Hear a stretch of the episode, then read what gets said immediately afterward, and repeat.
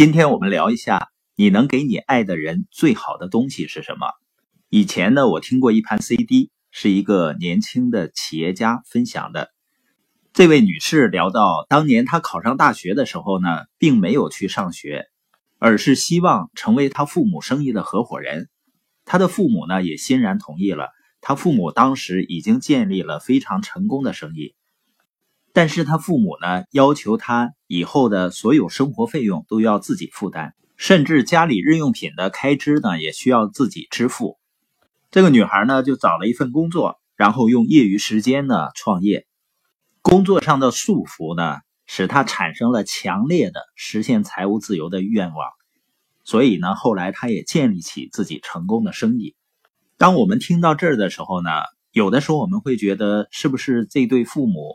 对孩子太过于苛刻了，他也使我深入思考：父母能够给孩子最好的是什么？在孩子还小的时候，我们能够给予孩子最好的是耐心和陪伴；在孩子成长的过程中呢，给孩子提供最好的成长环境和成为孩子的榜样，应该是最重要的。那孩子长大成人了，我们能够给他。或者我们爱的人最好的东西是什么呢？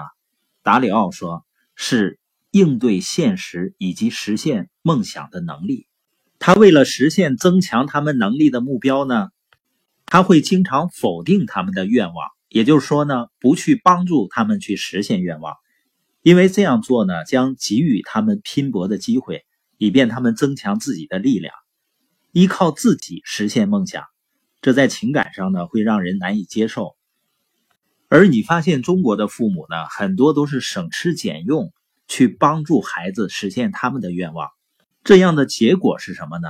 既然他梦想已经实现了，那他还有努力的动力吗？这样会削弱他们的。这样说呢，并不是说帮助别人不对，而是呢，正确的帮助方式是给他们必要的机会和训练，来增强他们的能力，从而呢，他们可以更好的利用得到的机会。